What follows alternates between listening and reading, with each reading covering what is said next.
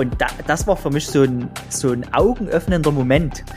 Du arbeitest das ganze Jahr über, ich hatte damals so 60.000 Euro Gehalt, aber wirklich, also in der Kanzlei, von früh um 8 bis abends um 8, häufig. Als erstes Licht angemacht, als letztes Licht ausgemacht. Und das vielleicht für 60, 80.000 Euro. Ja? Und dann kommt dir so eine Immobilie über den Weg, die du für 40.000 Euro kaufst und die du wenige Wochen später für 60.000 Euro wieder verkaufen kannst. Also mal so ein Drittel oder ein Viertel Jahresgehalt so im Vorbeigehen mal mitgenommen. Der Immokation Podcast. Lerne Immobilien.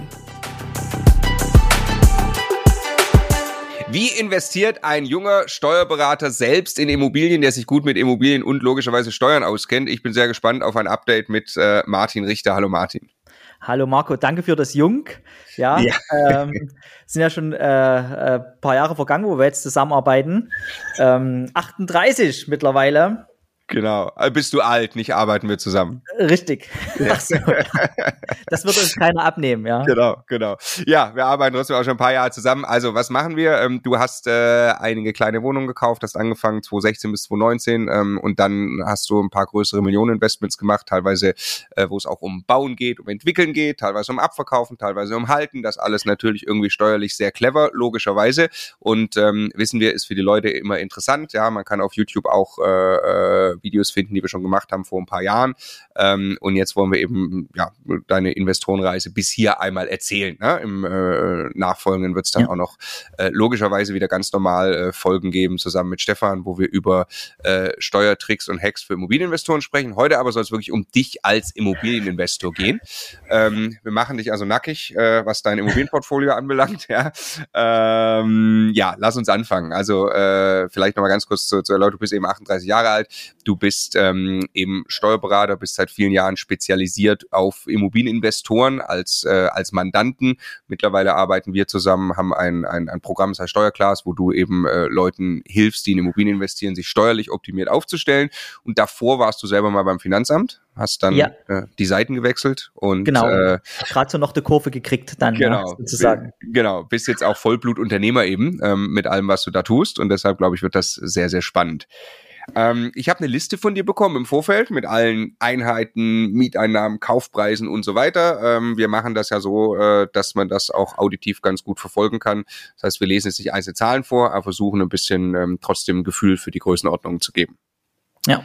Fang mal an, 2016 bis 2019. Da hast du, wenn ich auf die Liste gucke, habe ich mal jetzt, also ich nehme mal die zweite raus, weil die können wir gleich separat, weil die hast du schon wieder verkauft. Das ist quasi, wenn man so will, ja. ein, ein Flip-Deal. Hast aber äh, vier kleine Eigentumswohnungen gekauft für in Summe knapp 180.000 Euro Kaufpreis, alle zusammen ähm, 15.000 Euro Mieteinnahmen, 9.000 Euro Bankrate. Das ist so ein bisschen der Start ja in deine Investorenreise. Erzähl mal davon. Wie ging's los mit Immobilien und was hast du dir dabei gedacht damals? Ja, ich hatte ja das äh, Glück, dass ich in äh, eine Kanzlei gekommen bin, nachdem ich äh, vom Finanzamt weg bin, wo, der, wo die Mehrzahl der Mandanten ihr Geld oder ihr Vermögen mit Immobilien verdient haben. Und damals ging in der Community so die, die Aussage rum, frage deinen Steuerberater, wie viel Immobilien der hat. Dann ist es auch ein guter Steuerberater, wenn er selber investiert. Und äh, ich wollte ja nichts weiter werden als der beste Steuerberater Deutschlands. Ähm, und deshalb dachte ich, jetzt ist aber mal dran, dass du auch in Immobilien investierst, um halt als Steuerberater besser zu werden. Und so habe ich angefangen, ähm, natürlich noch mit normalen Angestelltengehalt, sage ich mal, in der Kanzlei, äh, dass ich äh, eine Handvoll Wohnungen gekauft habe äh, in meiner Heimat, was Kleines, also 25.000 Euro so im Plattenbau, einfach mal um ähm, ins Üben zu kommen, äh, danach hatte ich Wohnungen in äh, einer vermögensverwaltenden Gesellschaft gekauft, weil ich auch mal eine UG gründen wollte. Es war noch eine UG, keine GmbH, äh, um mal das, was ich meinen Mandanten empfehle, auch selbst zu machen, nämlich äh, Immobilien in einer vermögensverwaltenden Gesellschaft kaufen. Ja, und dann noch äh, paar andere Immobilien ins Privatvermögen. Äh, das waren also, das war also sehr kleinteilig. Ja, und ähm, damals habe ich mir noch gar keine Gedanken um den Standort großartig gemacht. Ich habe einfach Immobilien gekauft, die sich gut gerechnet haben. Ja. Und äh, was für mich so ein riesen Aha-Effekt war, waren Immobilien, die ich in 2017 in eine vermögensverwaltende Gesellschaft gekauft habe. Äh, das waren zwei Eigentumswohnungen in Chemnitz. die haben jeweils 40.000 Euro gekostet. Und schon nach vier Monaten konnte ich eine dieser beiden Wohnungen für 60.000 Euro verkaufen. Und da, das war für mich so ein, so ein augenöffnender Moment. Du arbeitest das ganze Jahr über, ich hatte damals so 60.000 Euro Gehalt, aber wirklich, also in der Kanzlei, von früh um acht bis abends um acht, häufig. Als erstes Licht angemacht, als letztes Licht ausgemacht. Und das vielleicht für 60, 80.000 Euro, ja. Und dann kommt dir so eine Immobilie über den Weg, die du für 40.000 Euro kaufst und die du wenige Wochen später für 60.000 Euro wieder verkaufen kannst. Also mal so ein Drittel oder ein Viertel Jahresgehalt so im Vorbeigehen mal mitgenommen. Und ähm, das war äh, damals das große Glück, dass ich die auch in so eine kleine UG halt gekauft habe, weil man dort heraus halt Immobilien nicht mit dem privaten Steuersatz versteuern muss, wenn man sie verkauft, sondern mit 15 Prozent äh, Körperschaftssteuer lediglich. Ja, Okay, also da hast du, du hast von vornherein gedacht, dass du die Immobilie handeln willst, deswegen hast du es gleich so gemacht? Nee, habe ich nicht. Äh, ich habe die einfach dort reingekauft, weil ich mal als Steuerberater selber eine VV GmbH gründen wollte. Ja. Und das hat sich dann aber als ideales, äh, als idealer Schicksalsschlag erwiesen sozusagen, äh, dass ich es dann auch äh, sehr günstig wieder verkaufen konnte mit wenig Steuerbelastung. Ja. Wie, wie, wie happy bist du? Jetzt habe ich gerade gesprochen von ein paar Immobilien, äh, vier, vier kleine Wohnungen, äh, wie gesagt, 15.000 Euro Mieteinnahmen kommen da raus im Jahr, mhm. äh, 9.000 Euro Bankrate, das ist jetzt logischerweise noch nicht die Welt, ähm, aber das war eben dein Start, oder wie, wie happy bist du mit den Investments? Ja, immer noch sehr gut. Also die laufen alle äh, Cashflow positiv. Ne? Und ähm, ich habe dann natürlich äh, so ein bisschen differenziert. Also die, die von denen ich in Chemnitz gesprochen hatte, ähm, die, die waren nicht so gute Lage, die habe ich in die UG genommen ich habe noch äh, in äh, Pirna in meiner Heimatstadt und in Dresden welche, das würde ich mal als A-Lage bezeichnen, die habe ich privat gekauft, weil ich die auch zehn Jahre behalten wollte. Und äh, die haben sich sehr gut entwickelt. Die sind, wie gesagt, Cashflow positiv. Da habe ich jetzt auch angefangen, ein bisschen möbliert zu vermieten. Ähm, das funktioniert ganz gut. Wo, wo, wo sind die, wo du möbliert vermietest? Äh, in, in Pirna, in meiner Heimatstadt und in Dresden. Okay, Pirna und Dresden. Und da gibt es ja. also einen Markt offensichtlich für möblierte Vermietung ja, äh, meine, meine Hausverwaltung hatte damals gesagt, das würden sie mir nicht empfehlen. Dann hat man mal Probleme mit den mit Mietern, dann fordern die nach so. Das ist aber äh, mir noch nicht passiert. Äh, ich fand es äh, eher äh, ganz charmant, wenn bei mir jemand auszieht aus den Wohnungen. Ich kenne das damals, als ich mal eine Eigentumswohnung aufgegeben hat, hatte. Man will doch nicht wirklich eine Einbauküche, die reingebaut wurde, will man doch nicht wirklich dort reinreisen, rausreißen. Ja. Die Chance, dass die in die neue Wohnung wieder reinpasst, die ist doch minimal. Ja. Und ich äh, biete meinen äh, Mietern in der Regel an, wenn sie die Wohnungen verlassen äh, und man guckt dort und das ist alles noch gut in Schuss, die Möbel äh, und so weiter, biete ich denen an sogar, dass sie äh, eher kündigen können, also dass ich nicht auf der Mietlaufzeit beharre, wenn sie mir die Möbel drin lassen. Ja. Und dann habe ich quasi Möbel geschenkt bekommen und kann an den nächsten Mieter möbliert vermieten. Ne? Natürlich auch für ein paar Cent mehr auf den Quadratmeter. Ja, sag mal, ein paar Cent mehr heißt 50 Cent oder? Ja, 50 Cent. Also 50 Cent. Ich, ich, bin ja in einer Region unterwegs, wo man so mal zwischen 5 und 8 Euro, ja, je nach Lage, verlangt. Okay. Okay. Und das sind jetzt die, äh, also Dresden, Pirna, die meist drei davon sind privat, eins in der Kapitalgesellschaft, steht hier in der Liste. Ähm, du hast die, die privat sind, das steht bei dir direkt Verkauf nach zehn Jahren. Also Stefan und ich sind ja immer so auf, wir kaufen die Dinge eigentlich für, für, für die Ewigkeit. Dir ist klar, wenn da Gewinn sich realisieren lässt, machst du das in zehn Jahren. Ja, also man muss ja so eine Immobilie nicht äh, aus dem Familienvermögen äh, wegverkaufen, um den mhm. Gewinn zu realisieren. Äh, da gibt es ja äh, die Möglichkeit, es an Ehegatten zu verkaufen, nochmal frisches Geld von der Bank zu holen oder an die eigene Familienstiftung zu verkaufen. Auch das äh, wäre eine Möglichkeit. Okay, was passiert dann steuerlich? Du hebst die Abschreibung, hast quasi nochmal auf, auf den höheren Preis die Abschreibung. Man kann auch ein bisschen mit Ehegattendarlehen an der Stelle arbeiten. Was ich aber die große Opportunität finde äh, in diesem Moment, ist neben der Steuersparnis, die sicherlich äh, eine tolle Sache ist, dass man auch, ich sage immer, steuerfreies Geld in die Familienkasse spült. Mhm. Gehst also zur Bank, wie äh, jeder andere auch dann Immobilie kauft und verkaufst die Immobilie innerhalb der Familie, kriegst aber frisches Geld, um zu reinvestieren. Und das ist eine Sache, die habe ich als Immobilienunternehmer ähm, ganz eindeutig äh, gemerkt, die Immobilien, äh, die mich weitergebracht haben als Investor, das waren nicht die Immobilien, die ich behalten habe. Das waren die Immobilien, die ich verkauft habe. Auch ähm, äh, mein erstes großes Mehrfamilienhaus, äh, was ich auch in eine Kapitalgesellschaft verkauft habe, das habe ich äh, Ende 2017 gekauft und Ende 2021 wieder verkauft. Das war also eine äh, Immobilie mit acht Wohneinheiten in äh, einer Stadt im Erzgebirge, in Aue, kennen vielleicht manche vom Fußball. Ja. Mhm. Und da habe ich eine Viertelmillion Gewinn gemacht. Ne? Und ähm, das war ein bisschen Entwicklungsarbeit, da war häufig Leerstand und eine Gewerbeeinheit und so, aber das ähm, funktionierte ganz gut. Und nach vier Jahren, und das ist ja kein Vollzeitjob, so eine Immobilie zu entwickeln, ne? nach vier Jahren hat man halt äh, die äh, Immobilie etwas hübsch gemacht, die Mieten angepasst, neuen Gewerbemieter gefunden und so weiter und geht halt dort mit einer Viertelmillion Gewinn übers Ziel. Ja. Und jetzt müssen wir uns einfach mal vorstellen, privat hätte ich den Verkauf nicht machen wollen, weil dann die Steuerlast so äh, hoch gewesen wäre. Also meine private Alternative wäre dort gewesen, noch sechs Jahre zu warten. Ja. Die 250.000 Gewinn, die ich dort gemacht habe, die sind, haben sich heute durch die Reinvestition schon um ein viel, vielfaches wieder äh, multipliziert, sage ich mal. Ähm, die zehn Jahre, die wären äh, in viereinhalb Jahren erst abgelaufen. Ja. ja. Ja. Wie hast, hast du, also nochmal damit den Überblick behalten. Wir haben diese, diese, diese, ich sag mal, vier kleinen Wohnungen, die von 2016 bis 2019 entstanden sind, über die wir gerade davor gesprochen haben. Jetzt hast du gerade das, äh, das Acht-Parteien-Haus äh, erwähnt, mit dem du den mhm. Gewinn gemacht hast. Das hast du in eine Kapitalgesellschaft gehabt. War da der Plan, das zu verkaufen oder hattest du einfach eine gute Gelegenheit? da war schon der Plan, das ähm, zu verkaufen, weil ich in diesem Zeitraum, wo ich das so gekauft habe, meine ähm, Investitionsstrategie bezogen auf den Standort etwas geändert habe.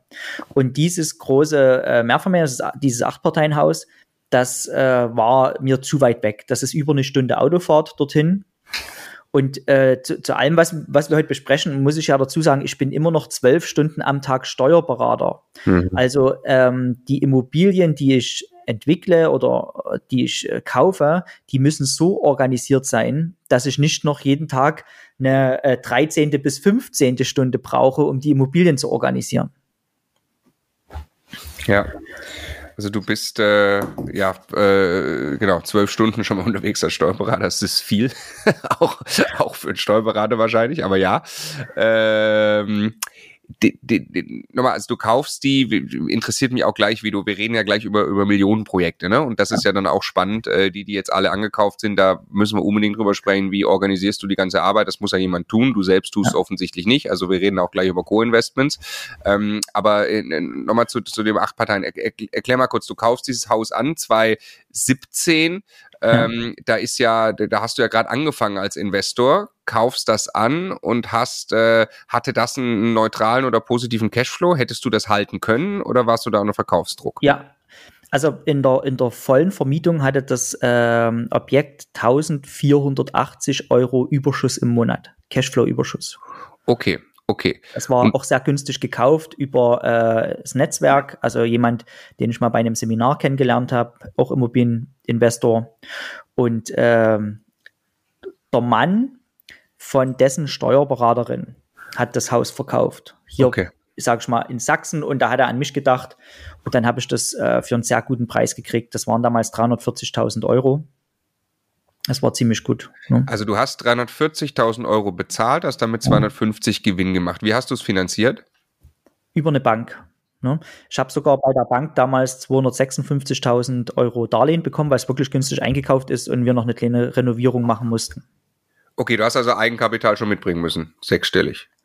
Nee, Ach, Entschuldigung, 356.000. 356, okay, ah, okay, okay. 356. Okay, okay ja. also hast, okay, du hast quasi ohne Eigenkapital eigentlich quasi 250.000 Euro Gewinn generiert. Hast du ähm, variabel finanziert? Nee, das war äh, fest auf fünf Jahre, weil ich ah, ja. diesen Verkaufaspekt schon hatte. Und da war dann nach vier Jahren nur ein, für ein Jahr Vorfälligkeitsentschädigung zu zahlen, was bei einem Zinssatz von, äh, den habe ich gerade nicht im Kopf, es war eine Eins davor. Ja, gut. Die Vorfälligkeit waren vielleicht 3000 Euro oder so. Ja, ja, ja. Okay, okay, okay. Und das hast du dann ja, da muss man ja wirklich zum Timing gratulieren. Äh, 24.11. steht hier 2021 verkauft. Äh, zwei Monate vorm Zinsanstieg ungefähr? Das kann sein, ja. Also ja. Das, ja, das war mir, also jetzt in der Rückschau äh, ist man ja schlauer, ja, das war mir gar nicht. Damals wusste ich noch nicht, dass die Zinsen äh, ansteigen, ja. Ja, ja, ja, ja, ja. Es liest sich ein bisschen so, als hättest du es gewusst. Äh, also, mhm. äh, okay, das war aber quasi Zufall. Du hast äh, von vornherein gesagt. Und hast du dann aktiv einen Käufer gesucht über, über eine längere Zeit oder? Ja, ich kannte einen Makler dort aus der Region. Ähm, und der hatte dort ein, ein Netzwerk, das ging völlig problemlos. Also ich weiß nicht, ich glaube, den äh, Verkäufer äh, oder den Verkauf hatte ich im Oktober angebahnt und Ende November saßen wir dann beim Notar. Okay, und du hast quasi da einfach eine Entwicklung gemacht. Du hast wirklich gesagt, ich entwickle das Objekt über drei Jahre, dann weiß ich, es ist mehr wert, ich steige die Mieten und dann verkaufe ich es, mhm. oder? Naja, was ist, was ist eine Entwicklung? Also die Entwicklung bei dem Objekt war jetzt nicht, dass ich dort äh, groß Renovierungsarbeiten durchgeführt habe, sondern so ähm, e-, etwas fürs Auge, ein bisschen als Treppenhaus gestrichen, an der Fassade Ausbesserung gemacht. Ähm, die Wohnung, die aber leer wurden, die, äh, die sind gut saniert worden mit äh, neuen Mietern, dann auch mit erhöhten Mieten. Was das größere Problem war, war einen neuen äh, Mieter zu finden fürs Erdgeschoss. Das war erst ein Blumenladen und der stand dann eine Weile leer. Und äh, dann haben wir aber dort ein Bäck, eine Bäckerei gefunden, die dort reingeht. Also eine Bäckereifiliale. Okay, okay. Äh, und wer hat da die Arbeit gemacht? Wer hat das getan? Ich habe äh, mit meinem äh, Co-Investor bei dieser Immobilie äh, zusammengearbeitet, aber so richtig viel Arbeit war das nicht. Also gerade diese, also wir waren beide nicht vor Ort, äh, sage ich mal, und die Hausverwaltung dort vor Ort hat dann die äh, Handwerker äh, koordiniert und so weiter. Also äh, wir waren immer nur dort, um mal zu gucken und dann eine Idee zu geben, wie es aussehen soll. Ja? Und dann bringt da die Hausverwaltung, die dort vor Ort ist, die Handwerker und setzt das um und dann geht man zur Abnahme nochmal hin. Okay, wie, wie, wie viel Arbeit war das, wenn du das einschätzt? Du hast ja von dann eben das über, über vier Jahre am Ende. Äh, ja entwickelt. Da kannst du ja nicht täglich mit zu tun gehabt haben, oder? Also, also es war für mich keine Stunde wöchentlich, ehrlich gesagt. Ja.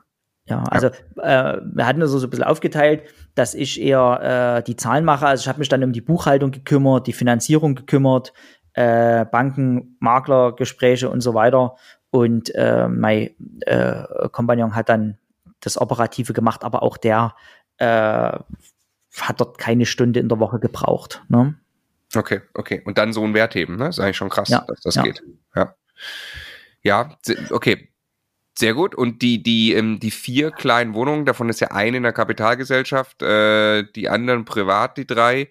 Wie hast du die finanziert? Auf zehn Jahre fest dann, weil du die eh frühestens in zehn Jahren verkaufst? Ja, die privaten sind auf zehn Jahre finanziert, ja. Okay, okay, okay. Gut, und die würdest du nach zehn, also ich finde ja das Tolle bei dir ist ja so, äh, du bist irgendwie so, so, so, so extrem flexibel und, und, und schaust eigentlich, ne? Aber du, du hast hinter jeder Immobilie, die hat deine eigene Steuerstrategie, sagst du ja auch immer. Ja. Und die sind jetzt aber so angelegt, dass du sie nach, du wirst sie nach zehn Jahren auf jeden Fall verkaufen, entweder an dich selbst mal einfach ausgedrückt oder ja. tatsächlich extern. Genau, genau. Aber ich denke, ähm, äh, da, da kommen wir vielleicht noch so, meine, meine große Strategie ist ja schon in meinem Heimatort äh, ja. tätig zu sein. Ne? Ähm, und die Immobilien gerade hier in Pirna und doch, sag ich mal, Dresden, was jetzt auch nur wenige Kilometer weit entfernt ist, ich glaube nicht, dass ich die hergeben möchte. Also äh, ich habe vielleicht eine Immobilie hier in dem Portfolio, an der mein Herz so hängt, dass ich sage, die wird definitiv behalten. Ne? Aber ich ach, muss jetzt nicht äh, zwingend ähm, die an Dritte verkaufen, sondern also die, die anderen Immobilien, noch die kleineren, die ich habe, äh, muss ich jetzt nicht zwingend an Dritte verkaufen. Das entscheide ich dann High Life, wenn es soweit ist.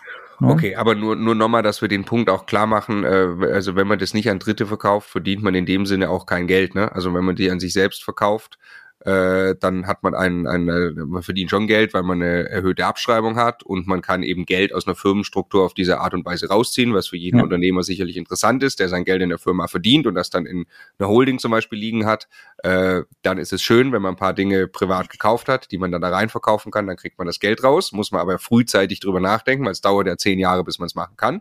Ähm, ja. Aber nochmal, der Punkt, da ist ja dann kein Käufer, der dir Geld gibt, das bist du selbst. Ne? Richtig, ja, na? Oder die Bank halt, ja.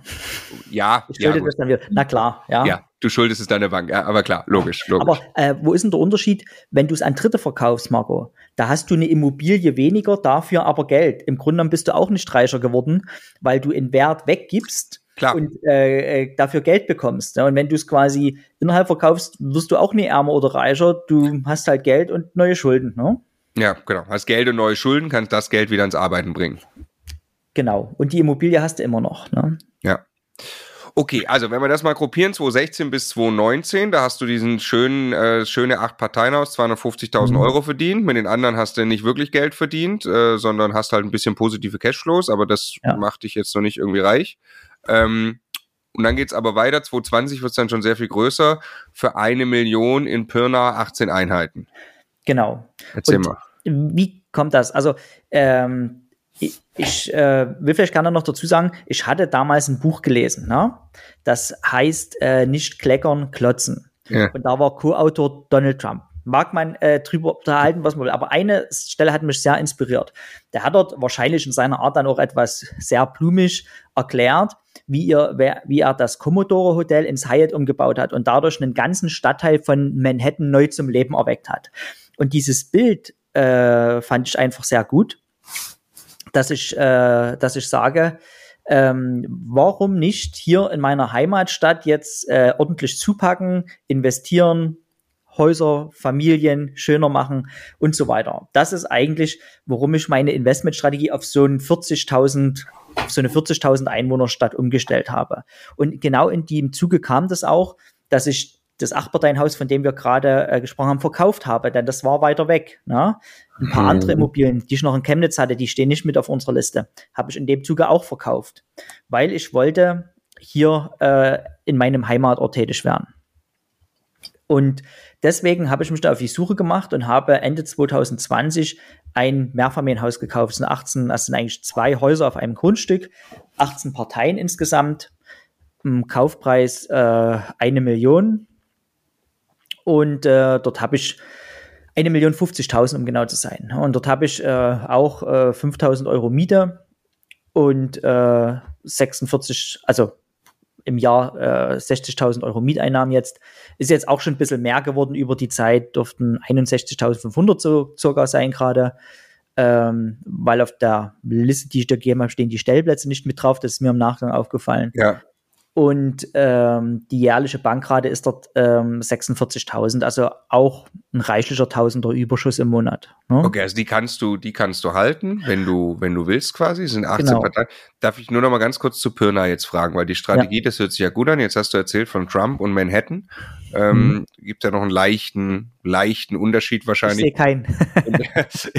im, im, im, in, in der Zuwanderung und äh, in, in, im, im allgemeinen Interesse an der Lage. Ähm, also jetzt kannst du natürlich da den Martin Richter Tower in Pirna vielleicht irgendwann errichten und äh, der strahlt in goldenem Glanz, aber du kannst ja auch nichts machen, wenn Demografie äh, dafür sorgt, dass vielleicht Leute irgendwann immer in Pirna sein wollen. Aber das glaubst du oder oh, wie verlässt du? Weil das ist ja schon ein Risiko ne, für dich, äh, so kleinen Standort zu gehen. Ja, es- also vier- 40.000 Einwohner ist eine gute Stadtgröße, sage ich mal. Ja. Wir sind hier wirklich an Dresden dran. Ähm, alles prosperiert. Ich habe überhaupt, also ich habe Vollvermietung hier. Ne? Wie weit ist Pirna weg von Dresden? Die grenzen aneinander. Und da gibt's auch dann eine, eine Bahnverbindung und die Leute pendeln wahrscheinlich und so. Ja, ja, auf jeden Okay, Fall. und Pirna wächst. Also wir haben eine leicht positive Bevölkerungsentwicklung. Ja. Okay, okay. Und du glaubst also einfach felsenfest in 30 Jahren, mein, du musst nicht, du musst ja nur zu den besseren Immobilien gehören, dann wirst du auch in 30 Jahren gut vermieten können. So, da glaubst du fest dran. Ja, ja, sehr sicher. Ja. Sehr sicher. Also äh, vielleicht, äh, also generell zur aktuellen Immobilienlage. Ich ähm, war neulich bei einem äh, so Erlauchtkreis der Deutschen Bank mal in Leipzig eingeladen. Da waren so äh, 20, Tau- äh, 20 Leute und der Chef-Researcher von äh, Deutschland Europa hat einen Vortrag gehalten. Und äh, was der gesagt hat, hat mich auch sehr optimistisch äh, gestimmt als Bestandshalter.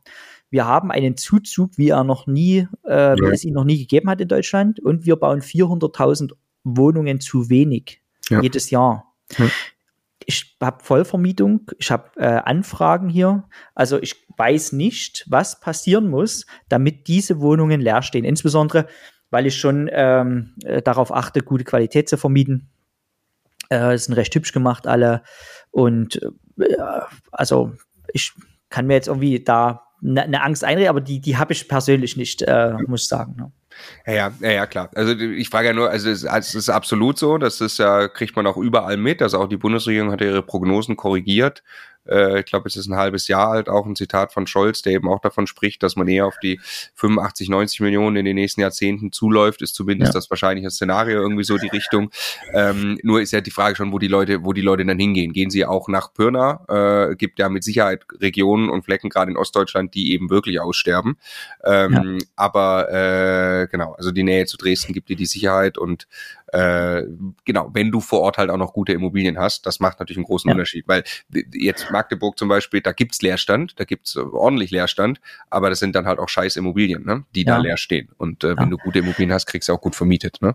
In dem Mehrfamilienhaus zum Beispiel, da ist eine Wohnung leer geworden und das sind so auch die Momente, die, die mich auch äh, persönlich bereichern, muss ich mal sagen. Da ist eine Wohnung leer geworden und äh, da bin ich dort mal durchgegangen und diese Küche, die sah jetzt aus wie so ein kleines Verlies mit einer Dachschräge und so weiter.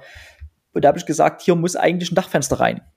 Und ähm, Dachfenster eingebaut nachträglich. Ich hatte noch nie so viele Bewerbungen für eine Wohnung, mhm. die in einem ganz anderen Licht erstrahlt. Ne? Ja. Und das sind so äh, die kleinen Dinge, wo man fast so ein bisschen Gänsehaut kriegen kann, wo man sagt, ja, so eine kleine Investition wie so ein Dachfenster, weiß ich nicht, 2000 Euro oder so, ja. Äh, und so eine kleine Familie hat dort halt jetzt eine schöne helle Wohnung. Ne? Ja. Freut mich einfach und äh, zeigt mir auch, dass es das funktioniert hier zu vermieten. Ne? Ja, und du kannst einen Unterschied machen. Mit kleinen Details, du kannst einen Unterschied ja. machen. Ja, wenn man sich wirklich Gedanken macht. Absolut. Und das macht auch Freude. Ja. Schön, okay, das 18 Parteienhaus nochmal kurz. Äh, das steht bei dir hier im Portfolio aufbauen. Äh, erstmalig, du hast Zinsen dir gesichert. Erzähl mal ein bisschen, was der Plan ist.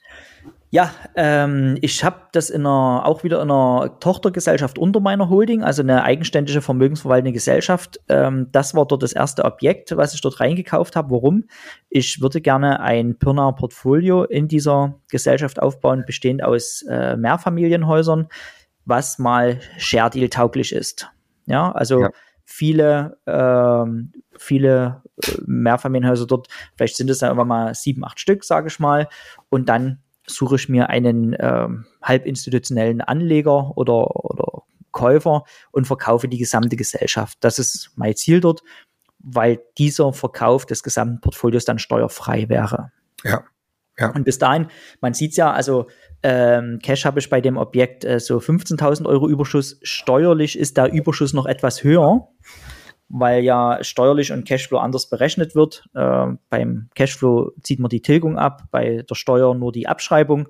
Und da die Abschreibung in der Regel kleiner ist als die Tilgung, ist mein steuerliches Ergebnis tendenziell höher als mein Cashflow. Das ärgert dich bestimmt, oder? Na, deshalb habe ich aber noch Vermögensverwaltung GmbH. Ja, ne? ja, deshalb, ja, also bis ich dann mal verkaufe, äh, äh, habe ich hier keine hohe Steuerbelastung auf diese Immobilie. Und das ist jetzt das erste, das erste Haus da drin und jetzt sollen weitere dazukommen. Die genau. anderen Projekte, die jetzt gleich noch kommen, die hast du woanders reingekauft. Genau, richtig. Okay, genau. Okay. Das war übrigens das erste, ich habe hier so ein Zinssicherungsgeschäft abgeschlossen. Ja, genau, ja. Äh, das war für mich auch eine äh, neue Sache. Ähm, da hat mir äh, Andreas äh, Pestroff, unser Immocation-Kollege, äh, sehr gut geholfen.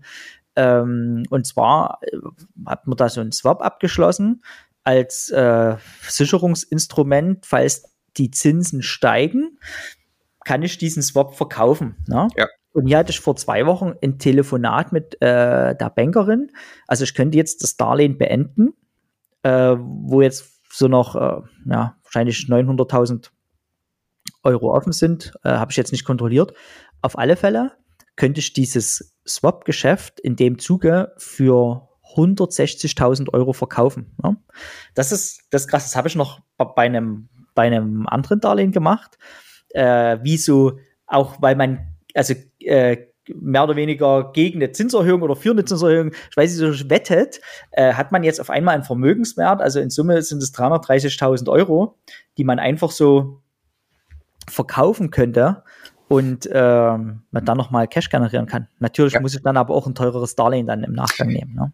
Genau, also wir haben es auch gemacht, wir haben es ja für Magdeburg auch gemacht ähm, und ich habe auch immer dann gesagt, wir wetten hier irgendwie, äh, aber eigentlich eben doch nicht sondern ich finde, es ist ja eine, eine, es ist ja wirklich eine Absicherung. Also es ist ja eben das Gegenteil von ich wette jetzt darauf, dass der Zinsmarkt irgendetwas tut, sondern ich will nur sicher gehen, dass ich mir die Zinsen eben sicher. Wir haben dann auch das abgeschlossen für, wir haben quasi eine Nachbeleihung gemacht. Also wir wussten schon, wir werden ordentlich in das Haus investieren, wenn dann das Geld wieder rausziehen wollen und mhm. haben uns dafür quasi schon günstigere Zinsen gesichert. Witzigerweise auch ein, zwei Monate vom Zinsanstieg. Das war natürlich einfach Glück gehabt. Ja. Ähm, aber da ist genau das gleiche rauskommen und dann kann man eben entscheiden, ob man das umwandelt in ein Darlehen äh, oder ob man das Geld einfach direkt aufs Konto nimmt und dann ein teureres Darlehen in Kauf nehmen muss.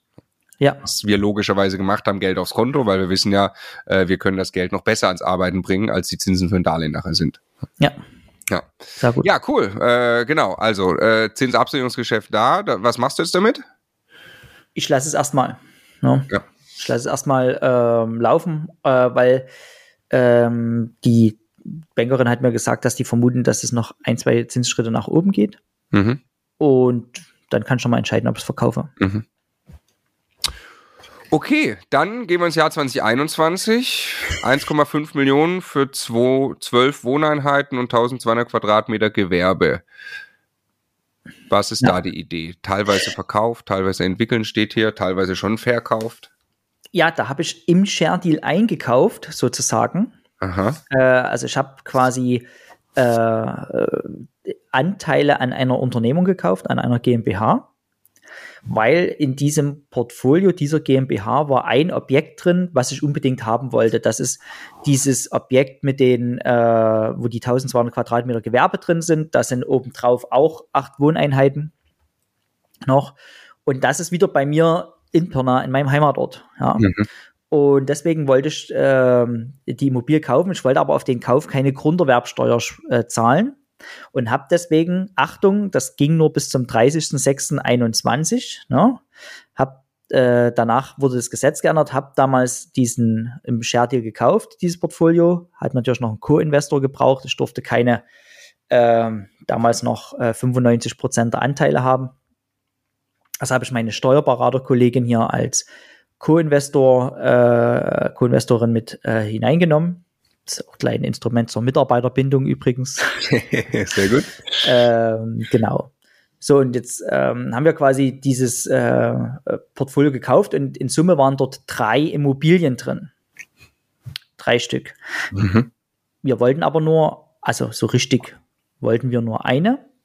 Und äh, das erste, die erste Immobilie war ein Parkplatz äh, bei, in der Nähe von Leipzig. Den haben wir direkt wieder verkauft mit einem kleinen Gewinn. Und das Gute ist, ähm, wenn man die gesamte GmbH kauft, kauft man die gesamte Historie dieser GmbH auch mit. Und steuerlich kann das sehr sinnvoll sein, weil die Immobilien schon über sechs Jahre in dieser GmbH drin sind. Mhm. Und wer Immobilien aus einer GmbH herausverkauft nach sechs Jahren, der kann die steuerfrei verkaufen, indem er den Gewinn in so eine 6b-Rücklage einstellt, muss dann wieder reinvestiert werden dann. Aber es ist erstmal ein sehr großer Liquiditätsvorteil. Genau, muss man nur wieder reinvestieren. Also, genau, hat dann vier Jahre Zeit ne, zum Reinvestieren. Ja. Also es hat sich kein Stress. Deshalb äh, ist die, der erste Parkplatz dort äh, verkauft worden. Und als nächstes wird äh, das andere Objekt noch verkauft. Das ist ein äh, Vierfamilienhaus, also ein, ein Vierfamilienhaus genau, in äh, Rosswein das ist auch in der Region, sage ich mal, um, um zwischen Meißen und Leipzig, würde ich jetzt mal so sagen, ähm, hat auch 17.000 Euro Mieteinnahmen im Jahr. Das passt aber nicht so richtig in mein Pirnaer Portfolio rein. Ne? Und ich will ja hier regional sein, deswegen wird das Mehrfamilien auch verkauft, auch wieder äh, steuerfrei.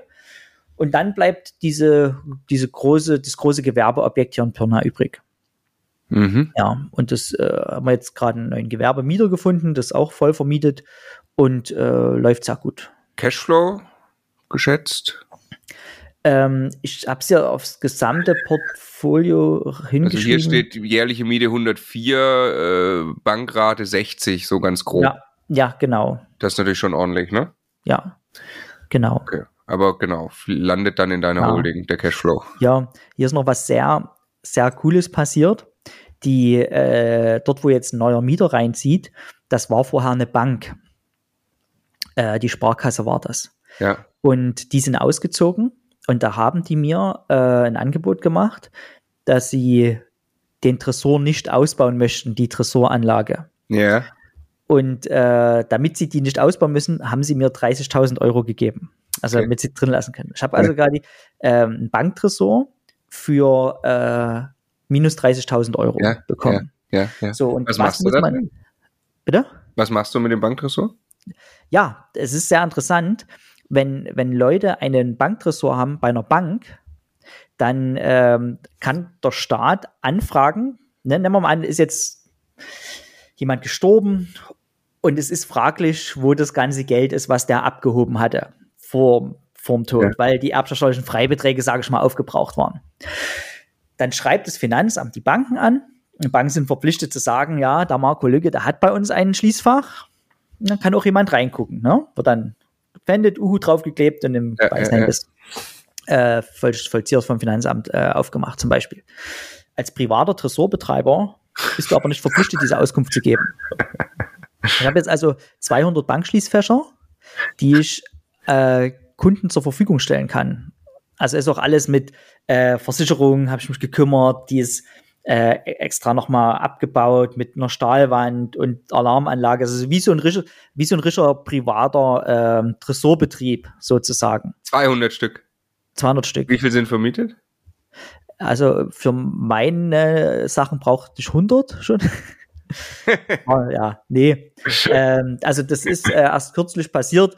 Äh, das Vermietungsgeschäft Geschäft läuft gerade an. Ne? Eine Okay. Handvoll sind schon weg, aber die, die Nachfrage Okay. ist da und jetzt wäre ich Ja, ja, ja. Ähm, die Tresorschließfächer vermieten. Ja. Und ähm, also wenn man mal so äh, 50 Euro pro Schließfach im Monat, Ja, ja, ja. Na? rechne mal hoch, sind 10.000 Euro. Ja, ja. Weißt du, was die Sparkasse an Miete gezahlt hat vorher? 2.500 Euro. Mhm. Alleine mit dem Geschäftsmodell aus den Tresoren Mhm. kann man äh, entsprechend viel Geld, Geil. also viel mehr Geld verdienen. Ne? So. Geil. Ja. Saugeil. Okay, wir gehen mal weiter. Äh, du baust ein Hotel für 2,7 Millionen als Ja. nächstes.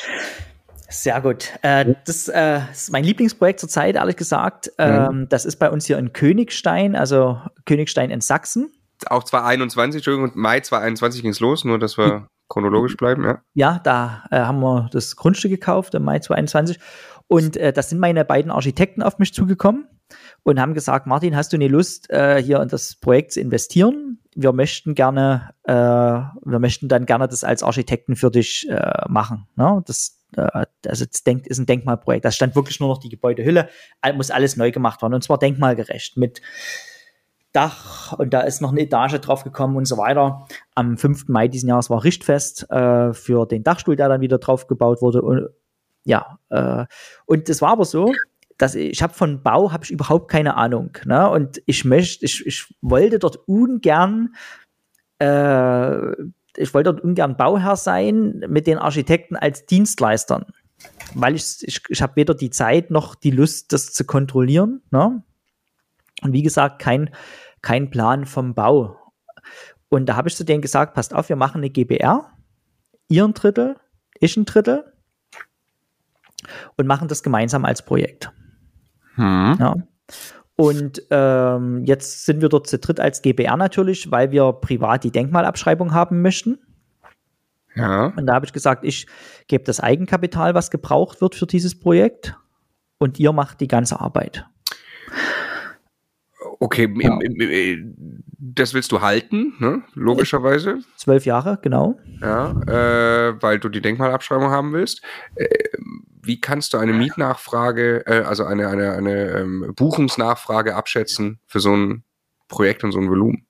Wir haben einen Studienauftrag gegeben äh, von, äh, also ni- nicht der Tourismusverband, da gibt es direkt Firmen, die äh, machen da Gutachten drüber ähm, und die Informationen gibt es vom Tourismusverband, wie hoch ist die Nachfrage, wie ist die Auslastung, wie viel Betten, welchen Zimmerpreis kann man, kann man nehmen und so. Also ich muss sagen, äh, von all den Immobilien, die ich gekauft habe, das war die seriöseste Planung in diesem Projekt, äh, weil da, äh, also schon ein paar Seiten Zahlenmaterial wurde da ausgewertet, was man dort machen kann. Ich finde das halt immer viel weniger greifbar wie ein Wohnungsmietmarkt, der ist einfach sehr, sehr groß und da ja. hängst du irgendwie so ein bisschen am Tourismusfliegenfänger. Die Zahlen sind ja viel kleiner, also absolute Menge Menschen wahrscheinlich. Du musst ja dann das immer tageweise vermieten, oder? Ja, genau, drei, vier Tage, ja. Wir sind und natürlich hier in der Sächsischen Schweiz eine, Fer eine Fernregion und ich hatte das schon bei, mein, bei meinen Mandanten erlebt, wo Auslandsreisen äh, mal eine Zeit lang schwieriger waren. Niemand hatte eine freie Ferienwohnung. Niemand. Ja gut, das ist aber so ein Effekt, ne? Ja. Ja, okay, aber du, du, du rechnest, also du hast eine Studie in Auftrag gegeben und hast, da kommt dann raus, dass es so und so Bettennachfrage sehr wahrscheinlich stabil gibt. Ja. Und glaubst, du baust eben für 2,7 Millionen und hast dann was, was für, was für ähm, äh, Mieteinnahmen und äh, Bankrate dagegen? Ja, äh, erstmal muss ich sagen, 2,7 Millionen. Gefördert werden ungefähr 60 Prozent. Ja. Also wir kriegen 1,6 Millionen äh, wieder GRW-Zuschuss, KfW-Zuschuss, also echte Zuschüsse. Krass. Rein Warum faktisch. So hier spielen mehrere Faktoren zusammen. Das ist, das ist ein Apart-Hotel, da kriegst du für Gewerbebetriebe bestimmte Zuschüsse. Ne? Mhm. Dann ist es äh, strukturschwacher Raum am Rand von äh, Sachsen hier Richtung tschechische Grenze. Und dann ist es noch äh, ähm, energetisch, äh, eine energetische Denkmalsanierung. Mhm. Ne? Mhm. Da gibt es äh, verschiedene Fördertöpfe. Ähm, deswegen ist auch dein Darlehen nur 1,2 Millionen. Genau. Ja. Am Ende des Tages ist es nur 1,2 Millionen. Und äh, wir sind natürlich verpflichtet, diesen Zuschuss, den wir bekommen haben, an den Betreiber dieses Hauses durchzureichen. Ich würde dir gerne noch was zum Konzept sagen. Ja. Das wären, äh, das wird ein Apart-Hotel. Das sind also neun Apartments äh, mit Frühstücksangebot. Und ähm, ein Café wird sich auch noch finden in diesem, in diesem Gebäude. Und wenn du es irgendwann mal schaffst, wieder zu mir zu kommen, Marco, dann zeige ich dir das mal. Es gibt nämlich die Festung Königstein als das Highlight in der sächsischen Schweiz. Das ist eine Festung, eine Burganlage sozusagen oder Festungsanlage auf einem, auf einem, äh, auf einem Berg. Und die Festung Königstein soll eine äh, Talbahn bekommen.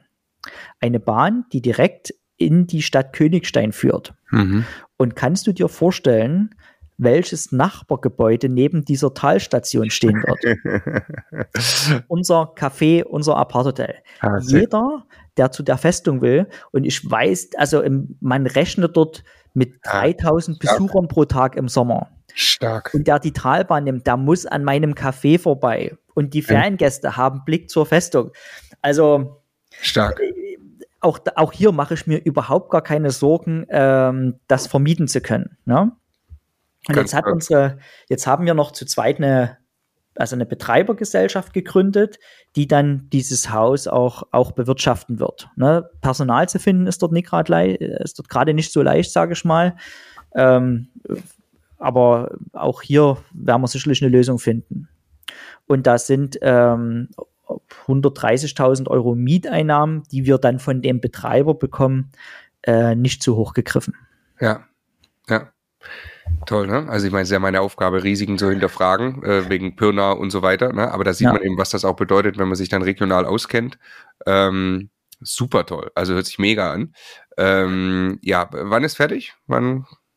Also bis vor kurzem hatte ich die Hoffnung, dass wir im März die ersten äh, Gäste reinlassen. Ja. Wir werden das wahrscheinlich im Dezember anfangen mit einem sogenannten weichen Start. Also werden erstmal Freunde und Familienangehörige dort äh, übernachten können, um zu gucken, wie wir äh, das Geschäft zum Laufen bringen, damit dann in der Saison, die in der Sächsischen Schweiz in der Regel März, April losgeht, äh, Vollvermietung haben können und die ja. Prozesse laufen. Stark, stark. Richtig, richtig cool. Okay, und mit, mit den Co-Investoren, ähm, das ist, äh, ihr drittelt einfach alles, was dann auch rauskommt. Genau, genau. Ja. Also ich habe ein bisschen Eigenkapital noch drin. Das äh, geht dann zuerst zurück und ab dann alles durch drei. Was heißt ja? zuerst zurück? Das komplett, also der ganze Cashflow, den das produziert, wird komplett genutzt, um das EK zurückzuzahlen? Oder? Ja, also ich denke schon, weil äh, durch unsere Denkmalabschreibung äh, wird daneben noch ein, also für jeden, äh, für jeden Einzelnen erstmal noch ein hoher Posten an Steuererstattung äh, ja, rauskommen. Ja, ja. Also wir haben aber ein sehr gutes Verhältnis. Es ist jetzt auch nicht äh, für die nächsten 15 Jahre schriftlich fixiert, wann dort welche Zahlen ja, stattfinden. Da einigen wir uns dann irgendwie drauf. Und äh, wir haben noch mehr Projekte gemeinsam. Insofern äh, sind dort, glaube ich, alle äh, interessiert, dass die Stimmung in der GBR gut bleibt. Ja. ja. Ja, ja. Okay, ich, äh, ich überspringe mal die nächste Projektentwicklung, die ist quasi ein bisschen kleiner im Vergleich zu den ja. Zahlen. Äh, jetzt aber dann äh, MGM 102 Einheiten. 2,8 Millionen Kaufpreis, 600.000. Also ich kenne nur das MGM Grand in äh, Las Vegas. Ist das quasi vergleichbar oder um was geht's da? Äh, wir sind eine Nummer größer, ja. Ja. ja. Also ich habe ja mit einem äh, Co-Investor, ähm, wir haben gemeinsam 102 Wohneinheiten an fünf verschiedenen Standorten gekauft. Der Co-Investor hatte Zugang zu so einem zu so einer Art Bankenverwerter, wo man relativ günstig an ähm, Immobilien rankam. Ne? Zum Beispiel äh, äh, Eigentumswohnung in Leipzig für 850 Euro auf dem Quadratmeter gekauft. Okay. Zu Zeiten, wo die Preise sehr oben waren. Ja. Dann noch ähm, in ländlicheren Regionen sogar noch günstiger. 580 Euro, 750 Euro, äh, in, in der, äh, in der, in dem Bereich, ne? Ja, ja. Und äh, das sind 102 Wohnungen. Da muss auch einiges saniert werden.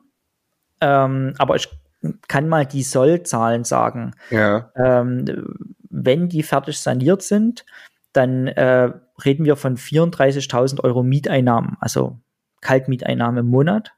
Und das sind 408.000 Euro im Jahr. Und ähm, das Bankdarlehen waren 3,1 Millionen, also ein Teil der Finanz, also der Kaufpreis der Immobilien waren 2,8 Millionen, die Bank hat mhm. schon 3,1 gegeben, also ein Teil des, äh, der Sanierung zahlt die Bank mit. Ich denke, am Ende des Tages kommen nochmal 200.000 Euro Eigenkapital äh, auf uns zu, die man noch reingeben muss, bis die mhm. Sanierung abgeschlossen sind. Ähm, und dann ist das äh, eine richtig gute Altersvorsorge, sage ich mal. Ne? Ja, kann man so sagen, glaube ich. W wann habt ihr die gekauft, 2022? Ah, die, das, das waren äh, verschiedene Standorte, wo die lagen. Das war kein einheitlicher Kauf lass mich mal überlegen. Äh, ich, die, die Käufe haben verteilt übers Jahr 22 stattgefunden. Ich glaube, am 12. März haben wir in Leipzig den Darlehensvertrag unterschrieben. Ähm, Zu welchen Zinsen? Ja. Weil es ein spannendes Jahr. Am Ende des Tages äh, waren das 3,8 Prozent, ja. Okay, und wie, wie ist es dir ergangen? Also, wenn man jetzt die ganze Reise bis dahin gehört hat, jetzt kommt der Zinsanstieg, du machst so ein Projekt, was sich ja super anhört, äh, in dem Moment aber viele haben ja jetzt Angst gekriegt, jetzt hast du mhm. da plötzlich eine 3, äh, bei den Zinsen stehen, wo wir ja 1, gewöhnt waren. Ja, aber wenn ich mir die Zahlen angucke, bei einer Sollmiete von 34.000 Euro im Monat und 16.600 Euro Darlehensrate monatlich, was es dann wird, die auch ziemlich ja. hoch klingt. Ja. Ähm, da haben wir hier irgendwie äh, 14.000 Euro Luft. Davon ist jetzt in der Gesellschaft noch eine Person angestellt, die die komplette Hausverwaltung übernimmt. Äh, wir haben also äh, auch hier quasi die, die Verwaltung ziemlich weit äh, wegdelegiert und es bleibt immer noch genug übrig. Und wie ist da die, wie, wie, was sind das für Lagen? Wo sind die überall? Ähm, Im also äh, das sind fünf Standorte. Wahrscheinlich sagen dir die Namen nichts. Also ähm, neun, ein, acht oder neun Einheiten sind äh, bei Leipzig. Ne? Ich müsste jetzt mal die mhm. Tabelle aufmachen. Okay, ja, ja. Äh, dann haben wir noch kleinere Städte an großen Städten in Ostdeutschland, kann man irgendwie so. Ja, also der, der größte Standort ist noch Weißand-Gölzau. Ich meine, da sind äh, 50 Einheiten.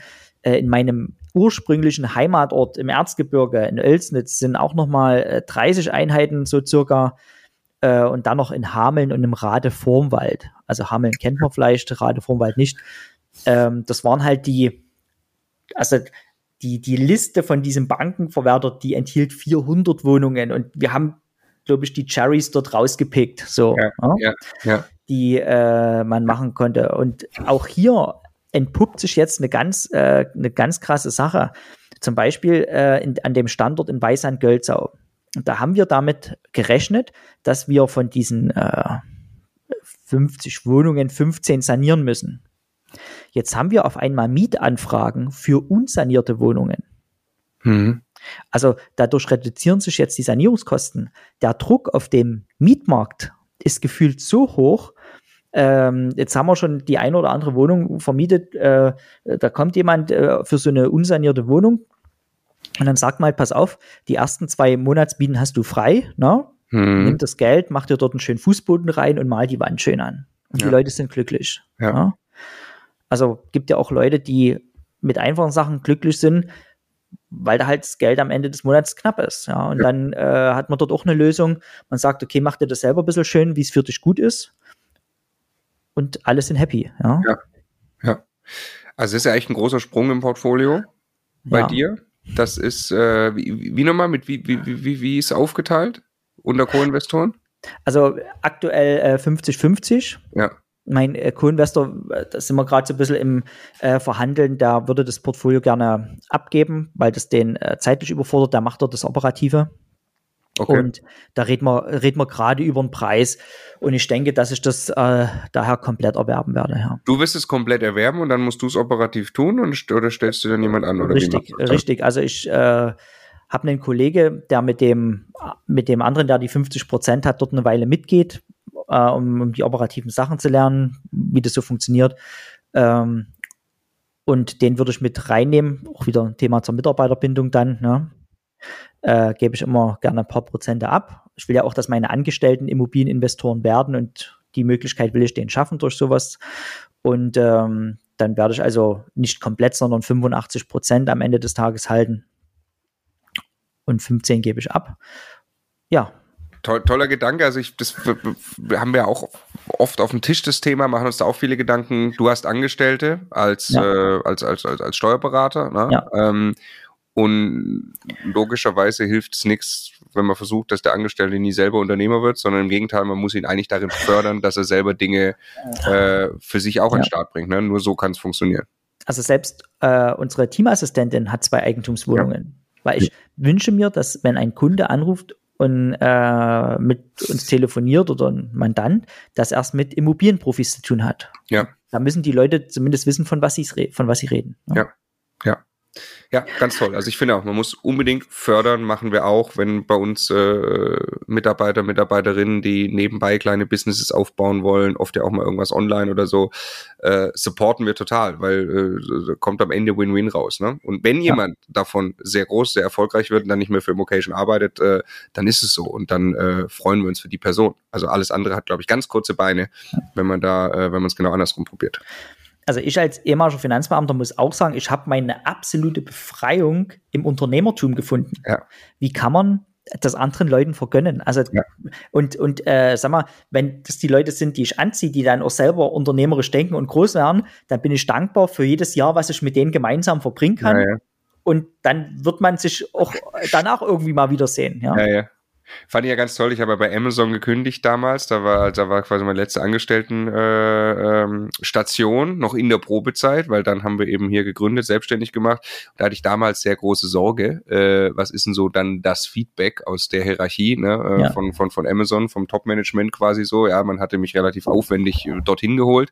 Und äh, das Feedback auf meine Kündigung war, äh, toll, ja, Glückwunsch. Wir haben offensichtlich den richtigen eingestellt, weil wir suchen ja Unternehmer und äh, dann passiert halt sowas. Ne? So, ja. Also die haben dann eher noch geguckt, ob man gemeinsam Geschäftsideen entwickeln kann. Ähm, an, also äh, genau, ich glaube, so muss man denken. Ja. ja. Äh, okay, äh, jetzt äh, Ende 2022 eine Villa, 700 Quadratmeter Gewerbe. Erzähl uns dazu noch äh, ein bisschen was. Ja, toll. Ähm, und zwar war das eine Villa im Herzen meines äh, Heimatortes und ähm, die war schon, die stand schon länger zum Verkauf für 1,3 Millionen ungefähr. Ja. Mhm. Und ich habe mir eigentlich so einen äh, äh, Platz gewünscht. Also einmal wieder, weil ich in meinem Heimatort äh, schon was bewegen möchte. Und äh, das ist ähm, ein historisches Gebäude, was so aus meinem Blick der Mittelpunkt des geschäftlichen Wirtschaftens meiner Familie und vielleicht auch mal meiner Kinder in unserem Heimatort werden soll. Ne? Mhm. Und ähm, zu, der, äh, zu der Villa gibt es ein sehr bewegendes Buch, äh, eine Biografie von einer, von einer Frau, die Ärztin war und hier gegen alle Widrigkeiten äh, im Dritten Reich und danach in der DDR gekämpft hat. Und das spielt tatsächlich in dem Gebäude drum. Also äh, es hat eine äh, Schriftstellerin geschrieben auf Basis der Informationen, die sie von den Kindern der Frau hatte. Na? Ne? Und das, ähm, äh, das ist schon so ein Stück äh, Pirner Stadtgeschichte, würde ich dann sagen. Und diese Villa, die möchte ich gern entwickeln und äh, noch zehn Jahre im Privatvermögen behalten. Ich habe dort jetzt auch so ein Nutzungsdauergutachten gemacht, dass ich quasi eine erhöhte Abschreibung habe. Das Gebäude ist äh, 1902 gebaut. Und dieses soll aber nach zehn Jahren in meine Familienstiftung. Das soll dann für immer Besitz quasi äh, der Martin Richter Familienstiftung sein, um dann letzten Endes äh, dort meine Nachkommen zu versorgen, falls die Versorgung nötig haben, sagen Ja, ja, ja, ja. So. Und die Akquise dieser Villa, die gibt mir wieder recht, äh, an der, wenn ich sage, oder für mich die Entscheidung getroffen habe, dass so ein, so ein regional spitz in den Markt gehen, so eine kleine Standardentscheidung gut ist. Ja. Ich hatte von der äh, Verkäuferin, hatte schon mal eine Immobilie gekauft. Ne? Und das ist, äh, ist eine, eine, tolle Frau, da auch immer dran gelegen ist, was passiert dann mit den Häusern. Und die erste Immobilie, die ich von ihr gekauft habe, die habe ich schön entwickelt und habe die dann nur noch mal eingeladen, wie alles geworden ist. Bin ja auch ein netter Kerl. Ne? Mhm. Und dann, das hat er gut gefallen. Und ich habe die dann getroffen in Dresden. Äh, da war gerade Steuerglas Abschlussworkshop. Und genau an diesem Tag dachte ich mittags, ich brauche mal kurz frische Luft. Und ich gehe raus und laufe und ringel um die Frauenkirche in Dresden. Und auf einmal steht die hinter mir und sagt, Herr Richter, ähm, meinem Verkäufer ist jetzt schon mehrfach die Finanzierung geplatzt. Es war dann auch die Zinswende schon eingetreten, sage ich mal, so mit den 1,3 Millionen. Und weil sie das andere Objekt so in so guten Händen bei Ihnen ist, ich sage Ihnen jetzt einen Preis, den tun Sie aber bitte nie nachverhandeln. Das ist meine absolute Untergrenze. Und das sind aus den 1,3 Millionen 840.000 geworden. habe ich natürlich zugeschlagen. Wir haben uns im November getroffen und am 16. Dezember saßen wir beim Notar. Ich wollte gerne im alten Jahr noch, äh, also direkt auch mit Übergang Nutzen und Lasten haben wir das gemacht, äh, damit ich im alten Jahr noch äh, Sanierung ansetzen kann und auch äh, eine Abschreibung. Und ich sage, wir machen das ganz schnell. Ich zahle Ihnen das auch an, aber es wäre schön, wenn ich den Rest dann in Raten zahlen könnte. Also habe ich sogar noch äh, ein Verkäuferdarlehen bekommen. Das heißt, ich musste noch nicht mal wegen einer Finanzierung zur Bank gehen. Ja. Für ja. das Objekt. Ja. Und ähm, das ist auch eine Erfahrung, äh, die würde ich vielleicht unseren Zuhörern gerne noch mitgeben. Mir ist, mir ist klar, dass das, was ich jetzt sage, dass das nicht jeder kann. Ne? Aber wenn die Möglichkeit besteht, äh, öffnet das Finanzier finanzierungstechnisch äh, viele Türen. Ich bin äh, dazu übergegangen, bei manchen Objekten, was meine Liquidität hergibt, äh, die immer erstmal selbst zu kaufen mit Eigenkapital, aber nicht, was ich privat habe, denn ich zahle mir privat nur ein relativ geringes Gehalt. Ich lasse das Geld gerne in meinem Firmenvermögen drin, in meiner Holding, ne, was meine äh, Projekte und so erwirtschaften. Jetzt gehe ich quasi her und äh, nehme mir ein Darlehen bei meiner Holding. Ich, also im weitesten Sinne ist es ja mein Geld, ne, ist mein Eigenkapital. Aber zum Beispiel bei dieser Villa, ich weiß, dass ich dort noch ungefähr 150.000 Euro äh, Sanierung investieren muss. Und jetzt kann ich hingehen und kann das mit Eigenkapital kaufen, mehr oder weniger. Also ist ein Darlehen aus meiner Holding, ist wichtig, steuerlich. Ne? Nimmt man kein, steuerlich nimmt man nie Eigenkapital, weil wenn ich es dann Anschluss finanziere, fallen die Zinsen weg. Also die kann ich steuerlich dann nicht mehr ansetzen. Wenn zwischen Eigenkapital kaufen und also Finanzierung im Nachgang zu viel Zeit liegt, weil das Finanzamt dann sagt, naja, ähm, du hattest ja das Geld schon privat, wenn ich dir jetzt einen Kredit gebe, finanzierst du damit ja nur deinen privaten Spaß. Also sind die Zinsen steuerlich nicht abziehbar. Das heißt, ich nehme immer Geld von meiner Holding, weil das ist ein Darlehen. Und jetzt kommt aber auch der Move bei der Bank. Man geht da nicht zur Bank und fragt nach einer Kaufpreisfinanzierung, sondern man fragt bei der Bank nach einer Umfinanzierung. Und die Regularien sind dort komplett anders. Wenn ich wegen einer Kaufpreisfinanzierung zur Bank gehe, sagt die Bank, okay, wie viel hat es gekostet? Ne? In dem Fall 850.000. Wir ziehen erstmal 10% ab. Das, also so sind ja die Zeiten heute, ne? Oder vielleicht zieht man 20% ab, ne? Das war das Eigenkapital und über den Rest kann man über eine Finanzierung diskutieren. Wenn man aber zur Bank geht wegen einer Umfinanzierung und die Bank fragt dann, äh, was hat's gekostet, dann sage ich, das verratet, verrate ich euch nicht, bewertet selber, ne? so nach dem Motto. Und auf einmal haben wir diese harte Grenze oben nicht, was den Kaufpreis betrifft. Und damit haben wir natürlich äh, viel mehr Spielraum, was die Finanzierung angeht. Und ich mache es jetzt so, die äh, Mieterin dort, äh, die zieht jetzt aus Ende September dann äh, überlege ich erst, was ich umbauen muss für, einen, für eine Neuvermietung. Und dann weiß ich, mit welcher Summe ich zur Bank gehe als Umfinanzierung. Ja. ja. Ja, super, super, äh, super Ansatz. Wir machen es ähnlich und es macht mhm. äh, sehr viel Freude, wenn man Dinge erstmal vorfinanziert, auch eben logischerweise mit Darlehen, was wir uns selbst geben. Ähm, und dann auch, äh, ist einfach ein schönes Gespräch bei der Bank. Wenn du sagst, ich habe diese Dinge getan, ich war selber bereit, hier auch zu investieren, habe das getan und schau mal, welchen Wert ich in der Immobilie gehoben habe, dann kriegst du am Ende, kommst du Eigenkapital schonender raus, äh, als wenn du es andersrum gemacht hättest. Ja. Ja. Super spannend. Okay, ähm, wir haben einen super Überblick bekommen. Wie, wie, wie geht's weiter? Also du hast viele verschiedenartige Projekte angestoßen. Willst du bald von irgendwelchen Cashflow-Überschüssen aus Immobilien leben können? Ich meine, musst du nicht.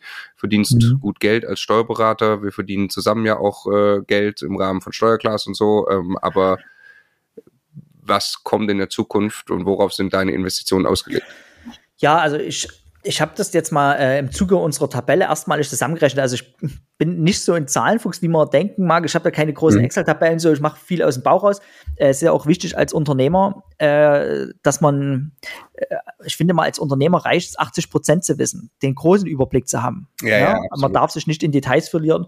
Und ich sage sowieso immer, äh, als Unternehmer ist es meine Pflicht, immer in meiner höchsten Wertschöpfung zu sein. Und, und die habe ich nicht, wenn ich irgendwelche Excel-Tabellen ausfülle. Ne? Mhm sondern ähm, indem ich halt äh, wertschöpfende Dinge mache. Aber als ich die Tabelle für dich zusammengeschrieben habe, habe ich festgestellt, dass wenn alle meine Projekte beendet sind und ich die Anteile meiner Co-Investoren rausrechne, dass ich ungefähr bei 700.000 Euro äh, Mieteinnahmen im, im, Jahr liege. Ne? Mhm.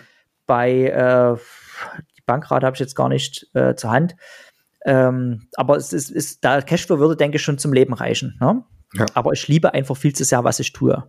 Und ich muss auch ganz ehrlich sagen, ähm, die, die äh, Art und Weise, wie unsere Regierung aktuell mit unseren Steuergeldern umgeht, motiviert mich so sehr, de, den Leuten zu helfen, das Geld zu behalten, weil ich sehe, was ich mit dem Kapital, was ich habe, an Immobilien entwickeln kann, wie ich äh, schaffe, dass Familien, Leute ein Zuhause haben, wie ich Arbeitsplätze geben kann und so weiter. Und ich denke, die Vielzahl der Investoren da draußen macht genau das mit ihrem Eigenkapital. Und ähm, das ist meine Motivation, eigentlich den Leuten zu helfen, möglichst viel Eigenkapital zu haben, indem sie ihre größte Belastung, nämlich die Steuer, reduzieren.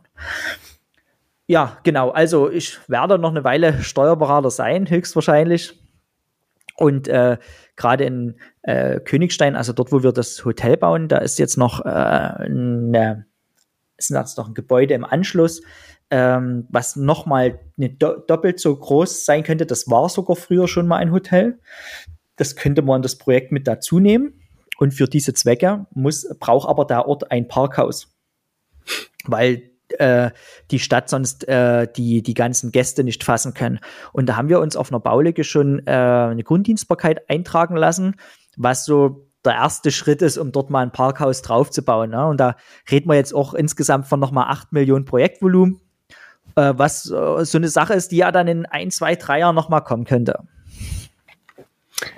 Also Super cool, Martin. Ich würde sagen, der Donald Trump von Pirna hat äh, noch schönere Motive als der echte. Ja. Und äh, es ist wirklich, freue mich sehr, dass wir uns kennen, freue mich, dass wir uns zusammenarbeiten, dass wir zusammenarbeiten. Eine ganz große Inspiration. Ganz toll, wie du Immobilienprojekte angehst. Ich finde es äh, find's herrlich. Also äh, ja, und vielen, vielen Dank für die tiefen Einblicke. Es war super spannend. Danke, Martin. Ja, sehr gern.